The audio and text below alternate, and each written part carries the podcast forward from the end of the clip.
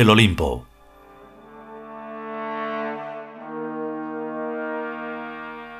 Noveno capítulo. Tercera parte.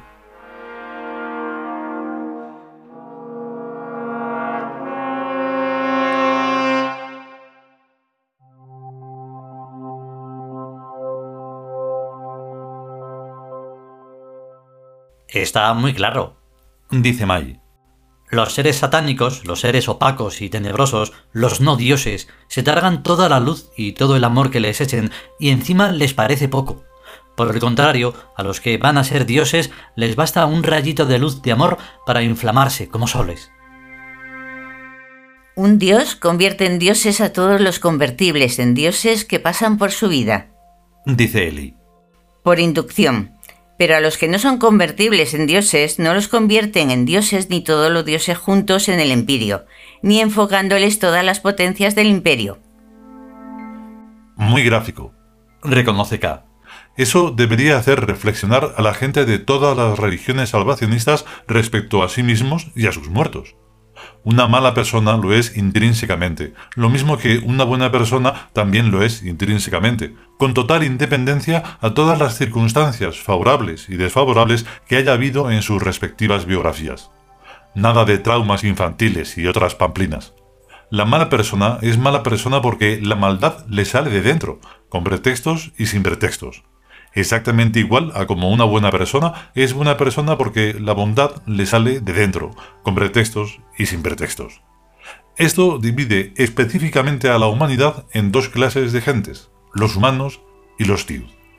Pero esta idea horroriza a las madres y a los madros, quitándoles toda esperanza de que más adelante sus monstruosos niñitos se normalicen y dejen de ser tan asquerosos y tan odiosos como objetivamente son.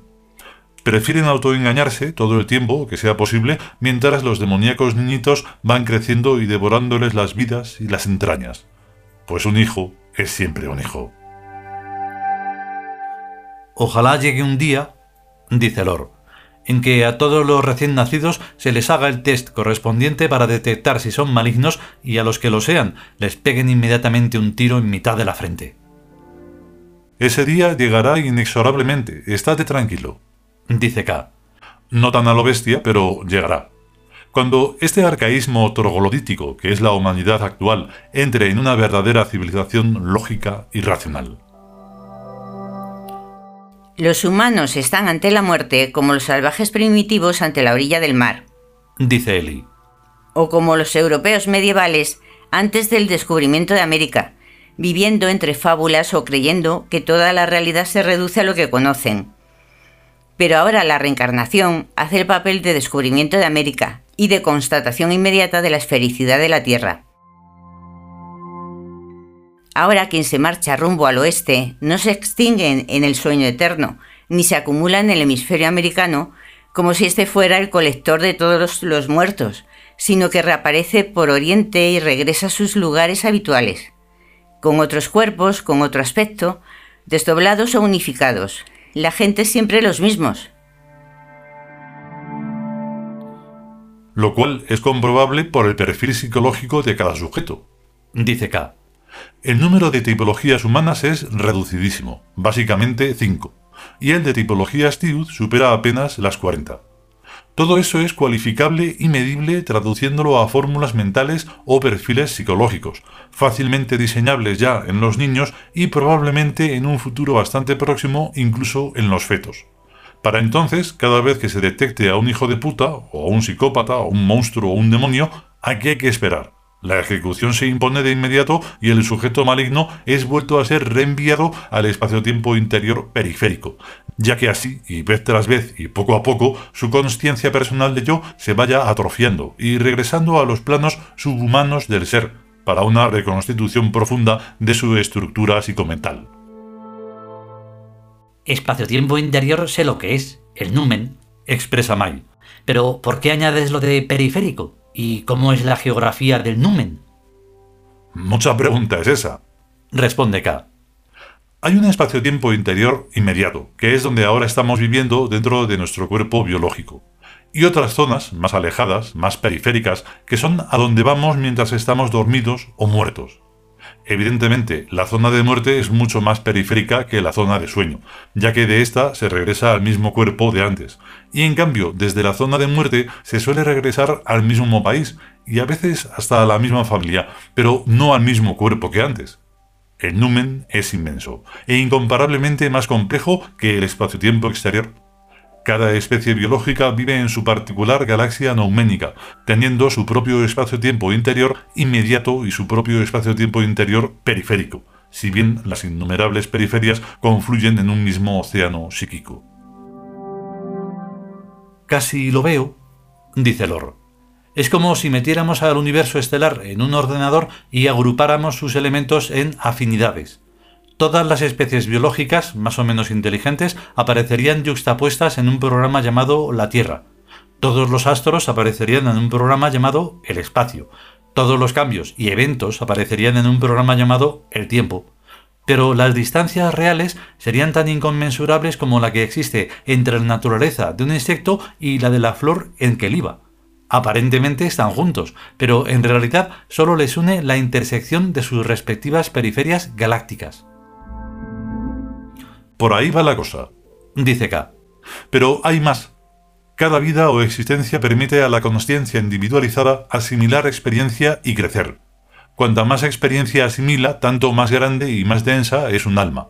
El tamaño y la densidad de las almas son, pues, muy diversos. En una escala analógica que fuera desde la millonésima de micra al diámetro de un universo y desde la vacuidad casi absoluta a la plenitud, la medida de un alma daría su ubicación en la clasificación taxonómica, o sea, la cantidad se correspondería con la cualidad. Pero, ¿qué es experiencia? Experiencia no es repetir incesantemente un minúsculo repertorio de vivencias, sino la intensa vivenciación de un repertorio de realidades cada vez mayor y más íntimamente concienciado, sin aceptar límites ni hacia afuera ni hacia adentro. El repertorio humano de experiencias es un reducido grupo de sensorialidades presididas por el sexo, que engloba además sendos conjuntos de vanidades, infantilismos y agresividades. La vida humana no es más que eso, sexo, vanidad, infantilismo y agresión.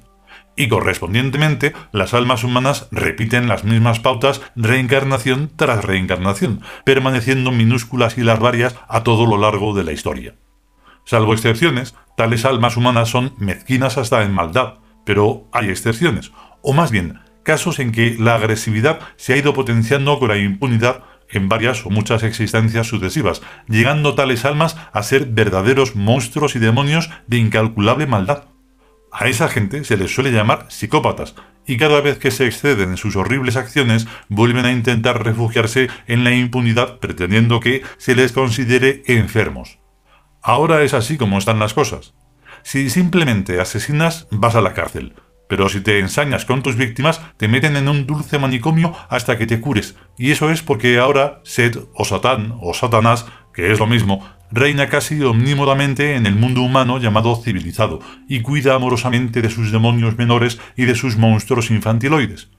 Pero el reinado de Sed en la Tierra es ya residual y va en descenso y está siendo contestado y rechazado hacia las tinieblas por el reinado de Horus o Lucifer, ya a finales de esta larga y triste noche monoteísta y monovitalista en que los humanos creían que solo se vive una vez en la Tierra y ya a comienzos del día eterno de la reencarnación, en que las cosas comienzan a verse realmente como son, sobre todo a partir del descubrimiento de que en cada época y momento siempre somos los mismos, camuflados con diferentes cuerpos, lo que ahora procede, pues, es confeccionar un buen censo de las almas, con especial interés en el análisis del perfil psicológico de las que están en situación de búsqueda y captura por sus crímenes en vidas anteriores. Lo que yo decía, dice Lord, para matarlas en cuanto vuelvan a nacer. Yo disiento, dice Mirta. Es mejor castrarlos y dejarlos ciegos.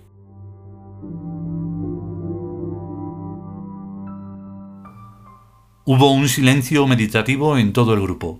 Al cabo, K prosigue. No es tan disparatado lo que propones. Ejecutar sin más providencias a un asesino es demorar el problema para la reencarnación siguiente sin resolverlo realmente. Inmediata y automáticamente el asesino entrará en otro germen fetal y unos añitos más tarde volverá a las andadas. Pero si se le deja vivir en condiciones infernales, adecuadas y dolorosas experiencias irán limando su agresividad, su sexualidad, su vanidad y su infantilismo, llegando así a convertirse en por lo menos, si no en buena persona, en una persona socialmente aceptable. En el cristianismo a ese estado se le llama purgatorio. Opino que es una idea excelente. Ya sabíamos, dice Mai, que tanto los cielos y los paraísos como los infiernos están aquí en la tierra. Es lógico que también lo estén los purgatorios, y que hasta los demonios y los monstruos tengan aquí posibilidad de redención, o de rehabilitación, o como se diga eso. Evidentemente, reconoce K. Mi única duda es que un tal mecanismo no parece haber funcionado hasta ahora en la humanidad, ya que, con el devenir de los siglos y de las reencarnaciones, si el purgatorio o los purgatorios funcionaran de verdad, la gente actual ya no sería tan mala y perversa como lo es en muchísimos casos. Puede ser que antes fueran aún peores, como cuando asistían relamiéndose de gusto a la quema de los herejes en los autos de fe de la Inquisición. Pero mucho me temo que si volvieran aquellos tiempos, esta gente volvería a hacer lo mismo. Vemos lo que está ocurriendo en Bosnia, lo que demuestra que ni los serbios ni los croatas han pasado aún por auténticos purgatorios. Vale, dice May. Entonces habrá que instaurarlos en nuestro futuro.